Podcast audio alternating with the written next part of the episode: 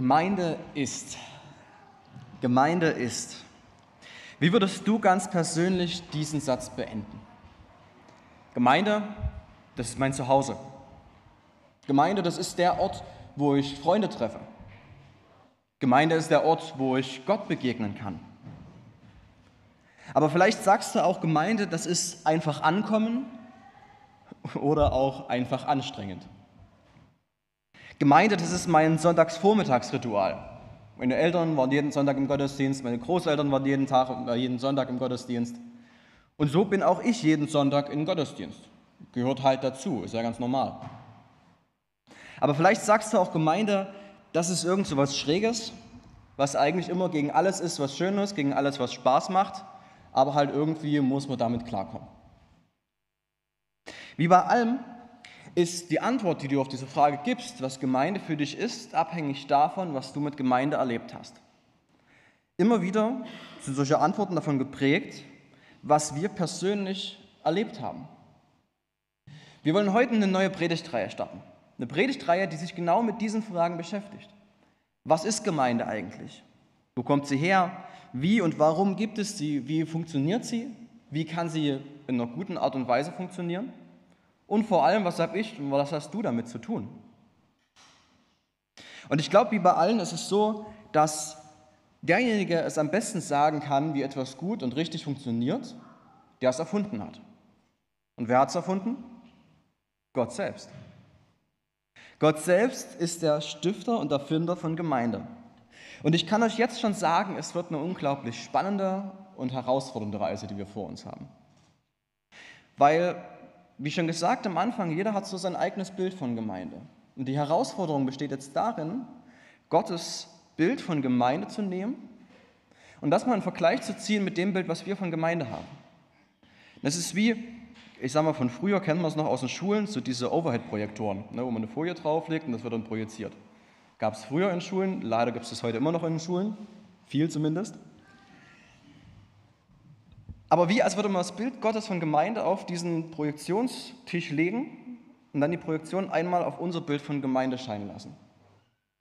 Und so wollen wir mal schauen, wo ragt unser Bild von Gemeinde vielleicht über die Grenzen hinaus, die Gott für Gemeinde gedacht hat. Aber wo ist auch noch Platz, der gefüllt werden kann?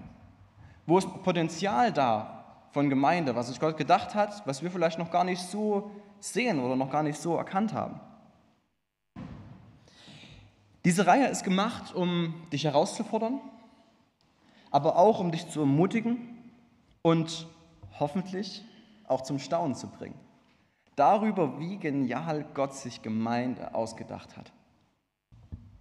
Und damit kommen wir schon zum ersten Thema, zu dem Thema für heute. Gemeinde ist wunderschön. Gemeinde ist wunderschön.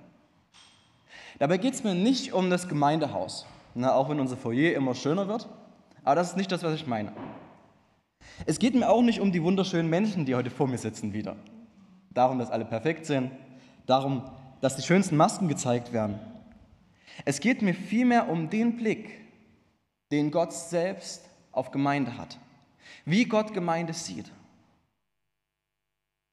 Und heute zum Einstieg in diese Reihe will ich mit euch Gemeinde einfach mal mit den Augen Gottes betrachten.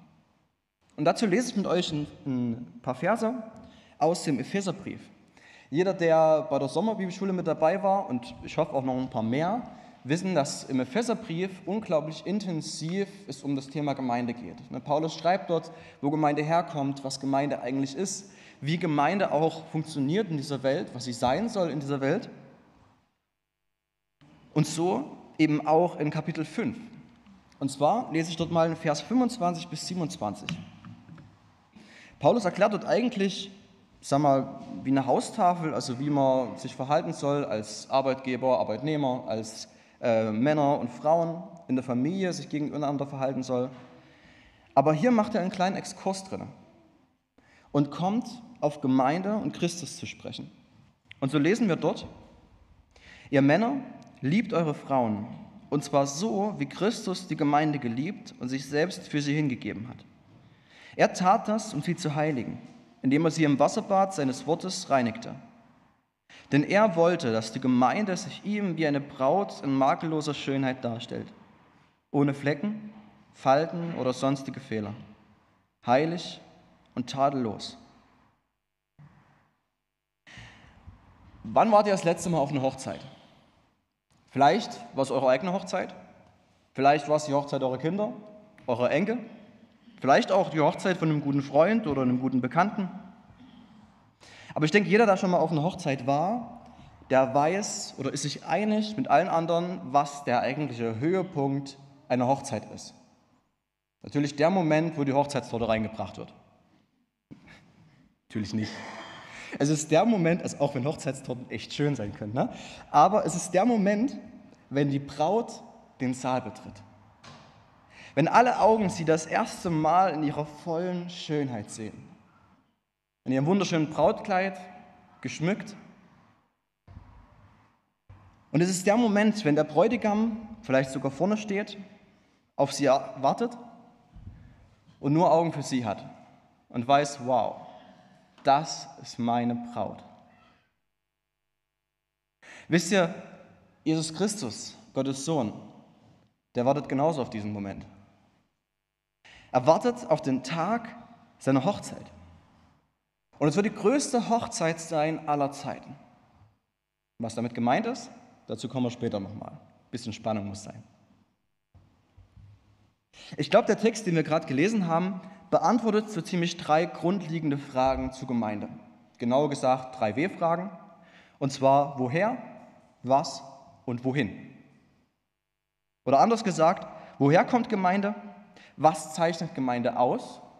Und was ist das Ziel von Gemeinde? Worauf läuft es am Ende hinaus? Fangen wir mal mit dem ersten Punkt an. Woher kommt Gemeinde? Und dazu lese ich nochmal den Vers 25 aus Epheser 5.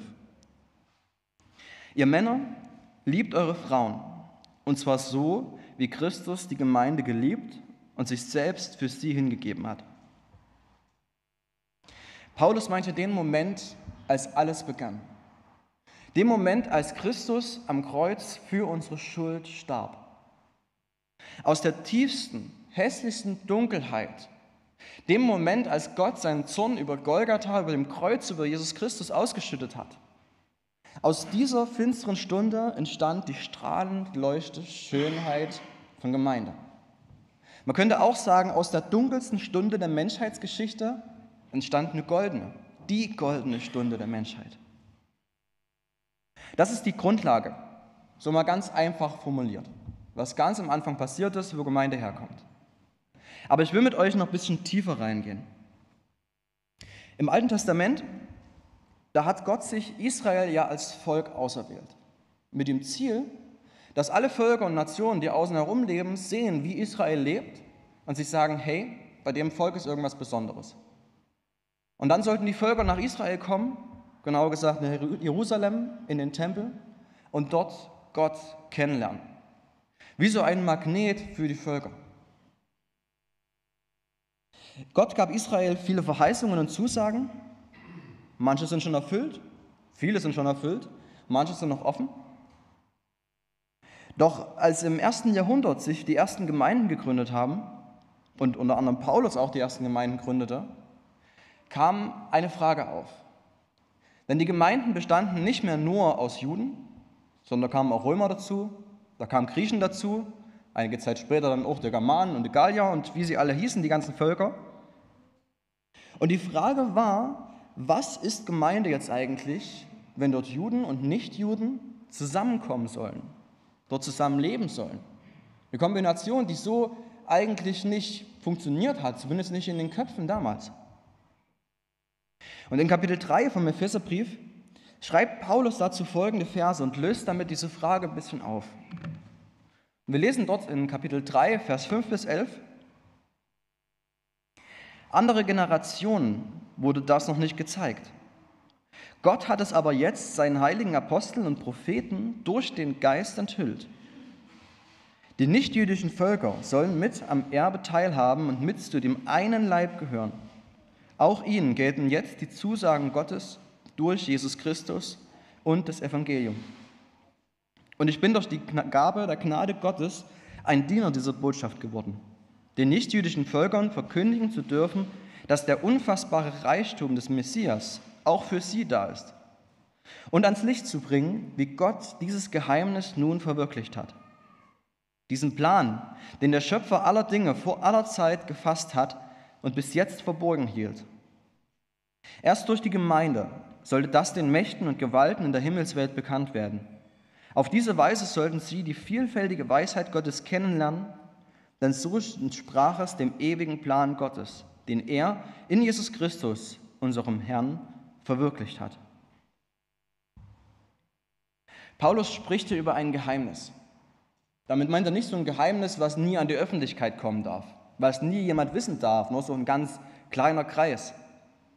Sondern es ist ein Geheimnis mehr wie eine Geburtstagsüberraschung oder zu einem Hochzeitstag, wenn was Besonderes vorbereitet wird. Es ist so eine Überraschung, die geplant wird, von denen ein paar schon wissen, oder zumindest derjenige, der es plant. Und irgendwann ploppt diese Überraschung auf und alle hoffentlich freuen sich drüber. Die Überraschung, die hier gemeint ist, dieses Geheimnis, das Paulus meint, ist, dass Gott von Anfang an einen Plan hatte, wie er die Welt mit sich versöhnen will. Wie er die Menschheit wieder zu sich führen will, in eine Beziehung mit sich. Und dieser Plan, diese Überraschung, war letztendlich die Gemeinde. Doch das Geheimnis ist noch größer. Denn Paulus sagt auch, dass die Zusagen, die im Alten Testament Israel gemacht wurden, dass diese jetzt auch für die Gemeinde gelten. Und warum? Jetzt kommt die Antwort, mit der man in fast jeder Kinderstunde richtig liegt. Jesus. Wegen Jesus Christus. Jesus kam auf diese Erde. Er lebte als Jude in seinem Volk und er lebte sündlos nach dem Gesetz. Das heißt, er erfüllte jedes der einzelnen Gebote, die Gott Mose damals gegeben hatte. Gleichzeitig war er der Messias, der Retter, der von Gott verheißen wurde, der kommen sollte, um sein Volk zu erlösen, wieder zu Gott zu führen. Und dadurch liegen in ihm alle Verheißungen, die im Alten Testament gegeben wurden. In ihm erfüllt sich das Alte Testament. Alles läuft auf diesen ersten Knotenpunkt der Menschheitsgeschichte hinaus. An anderer Stelle schreibt Paulus dann weiter, dass die Gemeinde der Leib Christi ist, dass sie so eng mit ihm verbunden ist, dass sie ein Teil von ihm ist. Und deswegen kann auch Paulus am Anfang vom Epheserbrief schreiben, gelobt sei Gott, der Vater unseres Herrn Jesus Christus, denn in ihm hat er uns schon vor Gründung der Welt erwählt, einmal heilig und tadellos vor ihm zu stehen. Was hier steht, das kann man nur schwer begreifen, nur schwer fassen. Denn es heißt, dass wer in Christus Jesus ist, wer seine Schuld bekannt hat, wer ihm sein Leben gegeben hat, wer mit Gott lebt, dass ihm jetzt schon all die Segnungen gelten, die im Himmel vorbereitet sind dass er jetzt schon Anteil hat an all den Verheißungen, an all dem Guten, was Gott den Menschen geben will. Und dass letztendlich schon vor der Schöpfung, schon bevor diese Welt überhaupt existiert hat, Gott einen Plan mit dieser Welt hatte. Den Plan, Gemeinde entstehen zu lassen. Dem einen oder anderen brummt jetzt vielleicht schon ein bisschen der Kopf. Ne, vielleicht ist schon ein oder andere ausgestiegen, andere sagen jetzt, ja, okay, das wusste ich schon, das ist jetzt nichts Neues. Für alle, die ausgestiegen sind, sage jetzt nochmal, kommt nochmal zurück mit eurem Kopf. Weil jetzt wird es wieder ein bisschen einfacher, es wird wieder praktischer. Als Menschen blicken wir auf Gemeinde und sehen eigentlich nur das Äußere. Ne, wir sehen die Menschen, die vorne stehen, wir sehen die Programme, wir sehen alles Schöne und Schlechte, wir sehen das Gemeindehaus. Und oft ist das unsere einzige Perspektive auf Gemeinde. Und das ist aber das Problem. Weil Gemeinde so wie Familie, so wie Arbeit, so wie alles, was um uns herum passiert, zum Alltag wird. Es ist einfach was, was ein Teil von unserer Woche ist, was eben passiert. Aber Gemeinde ist eben eigentlich so viel mehr. Gemeinde ist der Beweis von Gottes Weisheit, weil er schon von Anfang an geplant hat, dass sie Teil der Geschichte werden soll. Gemeinde ist sein Meisterstück und Gemeinde ist sein genialer Plan von Anbeginn der Welt an. Und wenn Gott etwas so wichtig ist, er von etwas so begeistert ist, er so viel investiert hat bis zu seinem eigenen Leben, dann glaube ich, dass uns Gemeinde nicht egal sein darf. Und damit komme ich zu einer Frage ganz persönlich an dich. Wie denkst du über Gemeinde? Wie denkst du über Gemeinde? Jetzt nicht, was denkst du läuft falsch, was läuft richtig. Mir geht es auch nicht darum, ob man jetzt Kritik äußern darf oder nicht, sondern zumal es auch manche Themen gibt, die wirklich herausfordernd sind und auf einige werden wir auch in der Reihe nochmal zu sprechen kommen, sondern mir geht es letztendlich um dein Herz. Wie redest du über Gemeinde? Wie betest du für Gemeinde? Wie denkst du über Gemeinde? Anton hat letztens eine Geschichte erzählt. Er war in einer Gemeinde unterwegs, wo er ein paar Dienste hatte. Und das war so eine Gemeinde, wie wir sie, denke ich, alle irgendwie kennen. Es ist eine Gemeinde, wo man hingeht, man sieht die Gemeinde und denkt sich so, es ist traurig, aber irgendwie ist die Gemeinde hoffnungslos. Sie ist hoffnungslos, man hat vielleicht so das Gefühl, sie stirbt langsam aus, im wahrsten Sinne des Wortes.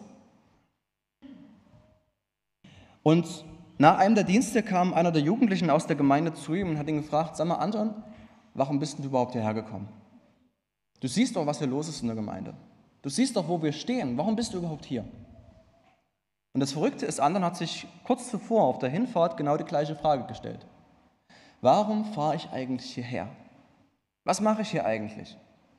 Was werden diese Predigten, diese Dienste, die ich tue, überhaupt bringen am Ende? Ist es nicht vergeudete Zeit? Aber Gott hatte ihm da schon eine Antwort gegeben. Er hat ihm gesagt, weißt du, diese Gemeinde ist für mich wertvoll. Einfach aufgrund der Tatsache, dass sie Gemeinde ist. Dass sie Teil meiner Gemeinde ist. Deswegen liebe ich sie. Und deswegen ist es wichtig, deswegen ist es wertvoll, darin zu investieren. Und genauso war dann auch seine Antwort dem Jugendlichen gegenüber. Er hat gesagt, weißt du, ich komme gern hierher, weil es eine Gemeinde Gottes ist. Weil Gott sie liebt, einfach aufgrund der Tatsache, dass sie Gemeinde ist. Darum komme ich gerne, wenn ihr mich einladet. Und bin bereit, in diese Gemeinde zu investieren. Auch wenn ich es vielleicht noch nicht sehe, was daraus werden wird. Und ich will dich einladen, jetzt einen anderen Blick auf Gemeinde einzunehmen. Weißt du, Gemeinde, das ist nicht das Haus, in dem Gemeinde stattfindet. Das sind nicht die ganzen Kirchen, die überall in den Orten stehen. Gemeinde, das ist nicht ein Programm. Es ist nicht ein Verein, der sich regelmäßig zum Vereinstreffen trifft. Gemeinde ist nicht das, was wir vor Augen sehen. Schon der Kirchenvater Augustinus, der hat so ein kleines Verständnis dafür gehabt. Und er sprach damals von der Ecclesia Mixta. Klingt kompliziert, heißt aber eigentlich nichts anderes als die gemischte Gemeinde. Die gemischte Gemeinde. Das heißt jetzt nicht, dass sagen wir, Männer und Frauen in einer Gemeinde sind. Das heißt doch nicht, dass Gemeinde besteht aus verschiedenen Nationen, verschiedenen Kulturen, sondern er meinte damit, dass es eine sichtbare und eine wirkliche Gemeinde gibt, die beide aber nicht das gleiche sind. Es gibt Menschen, die gehen jede Woche in den Gottesdienst. Die sind aktiv, vielleicht sogar mit in der Kirche, mit in der Gemeinde unterwegs, die arbeiten immer dort. Die waren immer in Gemeinde. Aber sie haben nie angefangen, mit Gott zu leben. Sie haben ihr Leben nie Jesus übergeben. Das war für sie nie so ein persönlicher Teil. Es war halt dabei, warum man es immer gemacht hat. Aber genauso gibt es manche Menschen, die leben schon ihr Leben lang mit Jesus. Die sind wirklich mit Gott unterwegs, aber waren vielleicht noch nie in einem Gottesdienst, noch nie in einer Gemeinde, noch nie in der Kirche. Vielleicht, weil sie schlechte Erfahrungen damit gemacht haben. Vielleicht auch, weil sich einfach für sie nie die Möglichkeit ergeben hat. Abgesehen davon, dass sie einen riesen Segen verloren haben oder vermissen lassen, sage ich mal, den Gemeinschaft mit anderen Christen mit sich bringt, gehören sie trotzdem zu der himmlischen Gemeinde, zu der unsichtbaren Gemeinde. Gemeinde, Gemeinde, das ist Gottes Traum. Gemeinde ist die Familie, die er sich geschaffen hat. Gemeinde ist der Leib Christi, wo wir mit ihm verbunden sind. Und das bringt mich zum zweiten Punkt. Was ist Gemeinde eigentlich oder was zeichnet Gemeinde aus? Und ich lese dazu nochmal Vers 26 und 27 aus dem Epheser 5. Dort steht, er, Jesus, tat das, um sie zu heiligen, indem er sie im Wasserbad seines Wortes reinigte. Denn er wollte, dass die Gemeinde sich ihm wie eine Braut in makelloser Schönheit darstellt, ohne Flecken und Falten oder sonstige Fehler, heilig und tadellos. Was hier wichtig ist, ist ein Punkt. Und da muss man mal ganz genau auf die Grammatik schauen. Denn dort steht, Jesus hat die Braut, die Gemeinde schon gereinigt. Das ist schon zu Ende der Prozess. Die Gemeinde ist jetzt schon makellos schön. Sie ist jetzt schon ohne Flecken, ohne Runzeln, ohne Fehler. Und spätestens an dem Punkt kam mir die Frage, sag mal Paulus, warst du schon mal in der Gemeinde?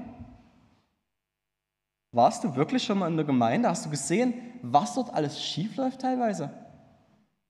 Ich meine, die Frage ergibt sich von selbst. Ne? Paulus hat selber Gemeinden gegründet. Er war so die führende Person in den ersten Gemeinden, die es in dieser Welt gab. Und das, was Paulus hier beschreibt, das ist nicht das, was Gemeinde tut. Das ist eben wieder nicht das, was wir sehen, was wir vor Augen haben, sondern es ist das, zu was Gemeinde geworden ist. Das, was Gott sieht, wenn er Gemeinde sieht. Das, was sein Ziel ist mit Gemeinde. Die Stellung, die sie jetzt schon vor ihm hat und auf den Weg oder das Ziel des Weges, den er mit ihr geht. Er beschreibt hier ihre Identität, die Gott ihr gegeben hat. Mal, um das bisschen besser zu verstehen. Vor vielen Jahren in einem fernen Land lebte mal ein Fürst. Dieser Fürst hatte natürlich wunderbare Abstammung. Ne, er hatte immer die, das beste Benehmen, er hatte immer Markenklamotten an, jeden zweiten Tag ging er irgendwo essen, außer am Wochenende, da ging er jeden Tag essen. Und eines Tages ging er durch sein Dorf und sah am Straßenrand einen Bettler sitzen. Und er schaute ihn sich an und ihn reizte es in den Fingern und er sagte, hey, seinen Dienern, bringt den Bettler mal her. Und er sagte zu dem Bettler, weißt du, ich gebe dir eine einmalige Chance. Du darfst mit mir kommen an meinen Hof darfst dort leben, darfst dort essen, darfst dort sein. Aber nur, wenn du es schaffst, genau so zu leben und zu sein, wie ich es tue. Der Bettler freute sich natürlich, er ging mit dem Fürsten mit. Er bekam die beste Kleidung, das beste Essen jeden Tag, bekam auch Unterricht im Benehmen am Hofe. Aber mit jedem Tag wuchs sein Frust.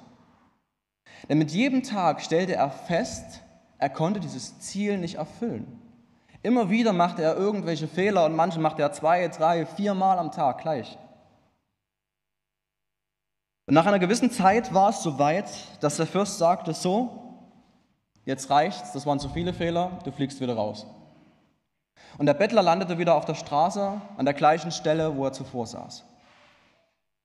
Ein paar Tage später kam der König dieses Landes, auch durch das Dorf. Und er sah den Bettler am Straßenrand sitzen und er bekam Mitleid mit ihm. Er schaute ihn an und er sah in ihm ein Potenzial. Er sah, dass dieser Mensch zu mehr fähig ist als das, was er hier lebte. Und er rief den Bettler zu sich und sagte zu ihm, weißt du, ich habe dich lieb gewonnen. Und ich will, dass du zu mir kommst an meinen Hof, aber nicht einfach so, sondern ich will dich adoptieren. Ich will dich zu meinem Sohn machen. Der König wusste, dass er den Bettler so wie er ist nicht direkt mit an seinen Hof nehmen kann. Man musste erstmal noch ein bisschen was lernen und so hörte er sich um und fand heraus, wer denn der Fürst dieses Dorfes war. Und er kam wieder zu dem gleichen Fürsten, wo der Bettler zuvor war und sagte ihm, dieser Bettler ist jetzt kein Bettler mehr, sondern mein Sohn. Und deine Aufgabe ist es, ihm beizubringen, wie er sich am Hof richtig verhalten soll. Die Situation des Bettlers war am Anfang der Geschichte, beim ersten Teil, beim zweiten Teil der gleiche. Ne, bei beiden lebte er am Hof des Fürsten, bei beiden musste er lernen, was es heißt, so ein edler Mensch oder als so ein edler Mensch zu leben. Doch der Unterschied war, beim ersten Mal war seine Stellung davon abhängig, was er tat, was er erreichte. Beim zweiten Mal war seine Stellung schon klar. Er war schon ein Sohn des Königs, er war schon ein Prinz. Und egal wie viele Fehler er machte, egal wie lange es dauern würde, bis er das erreicht, das Ziel, er weiß, diese Stellung wird er nie verlieren. Und so ist es mit Gemeinde. Ich meine, klar, okay, das Bild hängt ein bisschen. Ne? Aber es zeigt, was Gott mit Kraft getan hat. Er hat Gemeinde schon gereinigt, sie in eine Position gesetzt, ihr eine Stellung gegeben, eine neue. Und diese Stellung kann ja keiner mehr nehmen. Wir werden in den nächsten Reihen oder in den nächsten Themen immer wieder mal darüber reden, wie wir mehr zu dem werden können, was Christus sich gedacht hat, was Gott sich gedacht hat bei Gemeinde. Dafür muss aber eine Grundlage klar sein. Und die Grundlage ist das, was Gemeinde in den Augen Gottes ist, was Gott über Gemeinde denkt. Und ich habe euch dazu mal eine kleine Liste mitgebracht mit einigen Bildern, was Gemeinde ist in den Augen Gottes. Ein paar Bilder haben wir vorhin in den Liedern schon mal gehört. Und ich gehe einfach mal die Liste mal Stück für Stück durch. Gemeinde, das ist die Familie Gottes. Die Familie von Gott dem Vater, dem Sohn und Gott dem Heiligen Geist. Gemeinde ist aber auch das Volk Gottes. Gemeinde ist die Braut Gottes, die Braut Christi, von ihm wunderschön gemacht. Gemeinde oder als Gemeinde sind wir gemeinsam die versammelte Herde Gottes, die in den Händen des Vaters geborgen ist. Wir werden von Christus als Glieder seines Leibes versorgt und gepflegt. Er ist unser Haupt. Von seiner Herrlichkeit werden wir erfüllt und zum Dienst ausgerüstet. Gemeinsam werden wir in Liebe aufgebaut und erreichen Einheit und Reife in Christus. Gleichzeitig sind wir auch der Ort, an dem alle Konflikte Versöhnung finden können.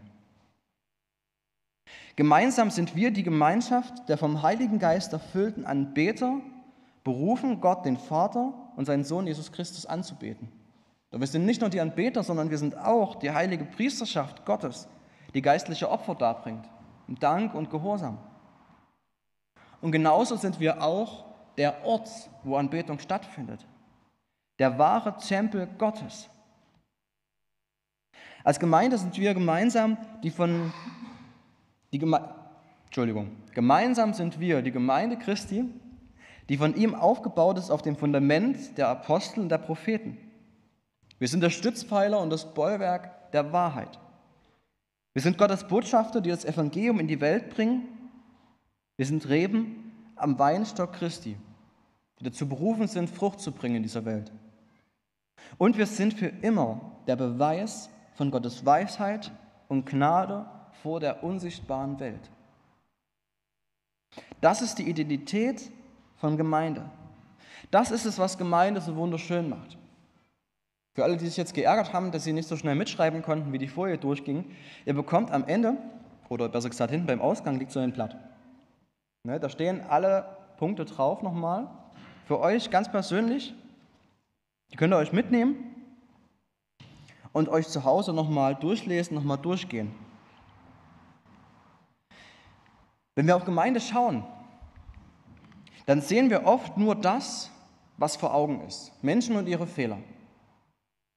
Aber um Gemeinde wirklich verstehen zu können, müssen wir sie durch die Augen Gottes sehen.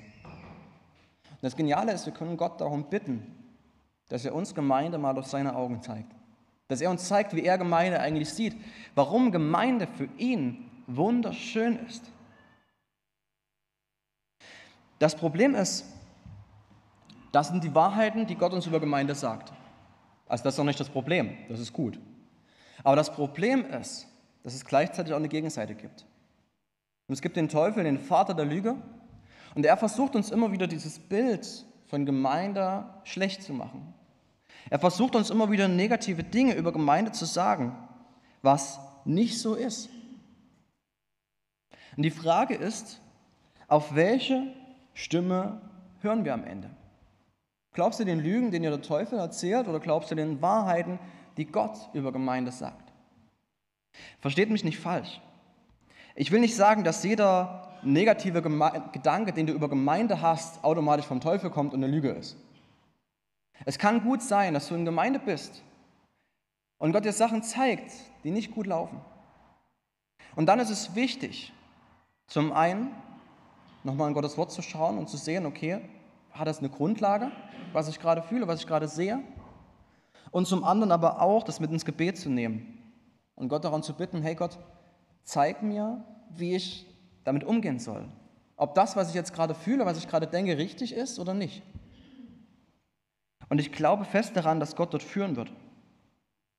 Weil das Problem ist, wenn wir den Lügen glauben und folgen, kann das eine Grundlage dafür sein, dass Gemeinde wieder rückwärts läuft in ihrem Weg.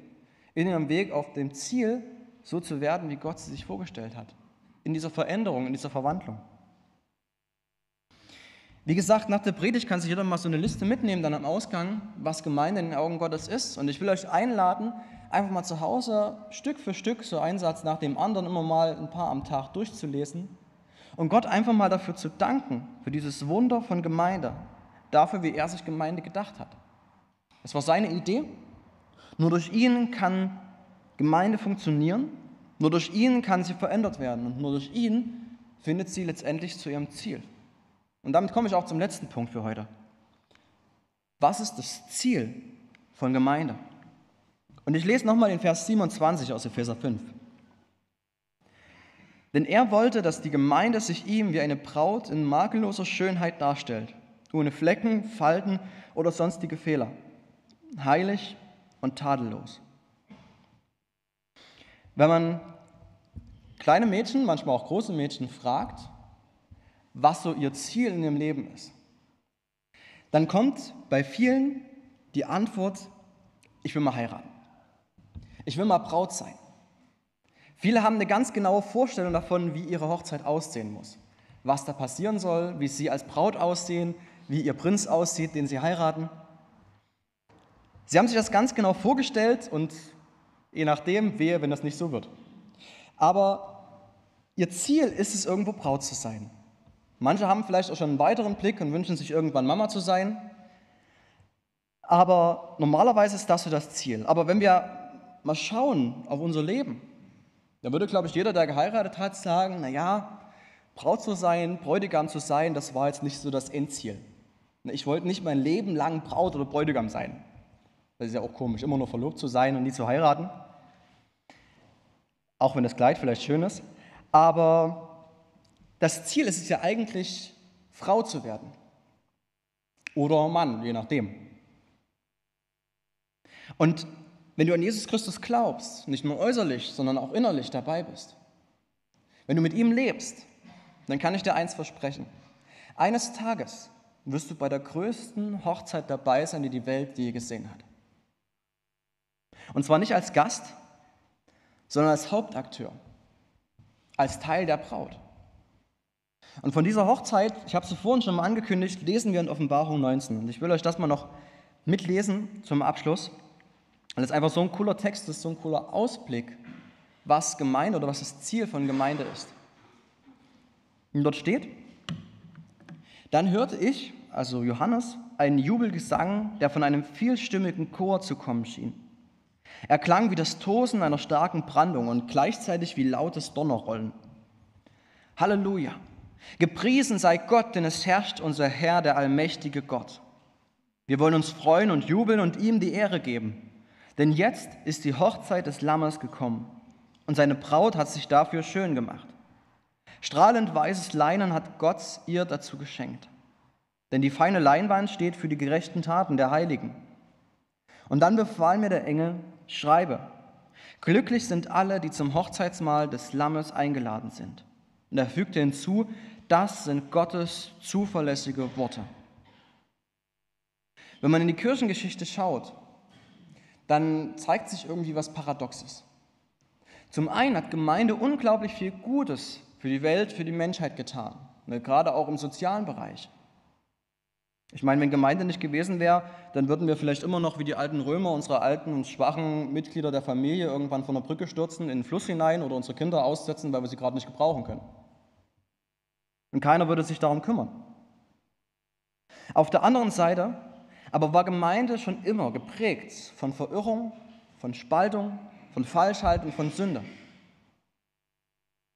Aber egal, was Gemeinde passierte, egal wie Gemeinde aussah in den letzten Jahrhunderten, Jahrtausenden, steht eines fest. Gott wird mit ihr an sein Ziel kommen. Er wird nicht aufhören, mit ihr zu arbeiten und Gemeinde wird nicht aufhören zu existieren, denn sie gehört zu Gottes Plan bis ans Ende der Zeit. Gemeinde hat schon viele Reiche überstanden, viele Könige, viele Kaiser, viele Führer. Und trotzdem wird noch viel Leid, viel Schmerz und viel Zerbruch vor ihr liegen. Aber egal was noch kommt, Gott wird sie am Ende zum Ziel bringen. Und darum steht in dem Text auch, glücklich alle, die eingeladen sind zu dieser Hochzeit, glücklich alle, die Teil dieser Braut sind. Denn Gottes Wort ist zuverlässig. Es wird auf jeden Fall so passieren. Nichts kann etwas daran ändern. Und ich will dir Mut machen. Wenn du in Gemeinde investierst, wenn du dort arbeitest, dann bist du an dem besten Platz, den es in der Schöpfung gibt. Wenn du dort arbeitest, arbeitest du an Gottes Herzensanliegen. Du dienst Jesu größter Liebe. Und auch wenn es dich was kostet, Ansehen, Kraft, Geld, vielleicht auch Karriere, auf jeden Fall Zeit, dann kannst du trotzdem sicher sein, dass es sich am Ende lohnen wird. Denn schon heute ist klar, einmal werden wir bei Gott sein, als seine Gemeinde. Wir werden in seiner Herrlichkeit leben. Wie es Hiob schreibt, wir werden ihn sehen von Angesicht zu Angesicht, ohne Falsch. Nichts wird uns mehr von ihm trennen.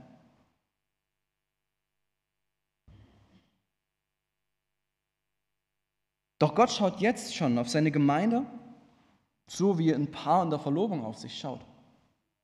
Und er wünscht sich, dass sie ihm treu ist, dass sie an ihm festhält, dass ihm ihre Liebe gehört und dass sie sich nicht von anderen Themen, von anderen Dingen ablenken lässt von ihm, sondern dass sie immer auf ihn schaut, sich nach ihm ausrichtet,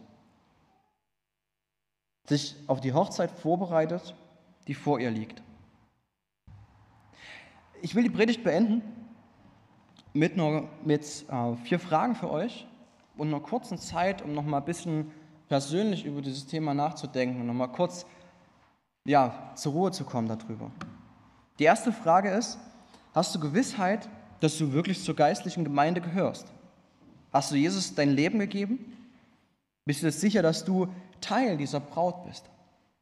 Die zweite Frage ist, wie würde sich dein Christsein verändern, wenn deine Hoffnung und dein Glück sich auf die Hochzeit und den Beginn der Ewigkeit richten würde.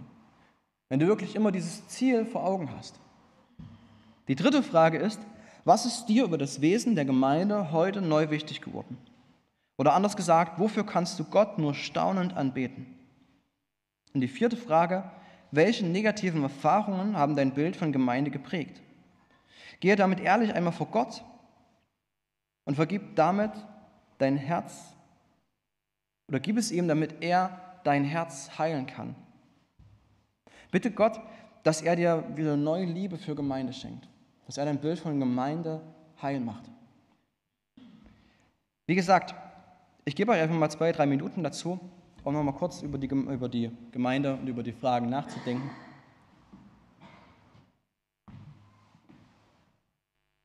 Wichtig geworden ist, was sich vielleicht auch zum Nachdenken gebracht hat. Und genau das Gleiche will ich jetzt auch machen. Ich würde gerne noch beten zum Abschluss von der Predigt und bitte euch, wenn es möglich ist, dazu aufzustehen.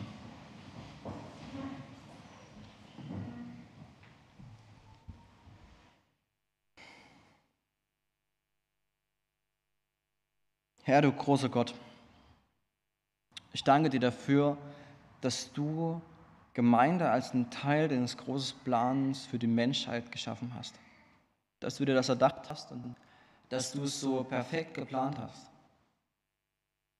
Ja, wir können nur staunen, wenn wir lesen, wie du Gemeinde siehst, was du in Gemeinde siehst und ja, wie, wofür Gemeinde gedacht ist. Und wenn wir dann schauen auf unsere Gemeinden, auf das, was wir hier sehen, auf dieser Welt, dann sehen wir dort so viele Fehler, so vieles Schlechtes und so vieles, wo Gemeinde eigentlich noch nicht das zeigt, was sie eigentlich ist wo dieses Potenzial, was du in Gemeinde gelegt hast, noch lange nicht entfaltet wird und genutzt wird. Und Herr, da bete ich einfach zu dir, dass du uns zum einen unsere Augen öffnest für das, wie du Gemeinde siehst. Dass wir nicht die Hoffnung verlieren und dass wir festhalten an diesem Bild, was du von Gemeinde hast. Und dass wir einfach immer wieder in unserem Herzen neu die Liebe zur Gemeinde haben, dass du sie immer wieder neu entfachst, so wie du sie hast.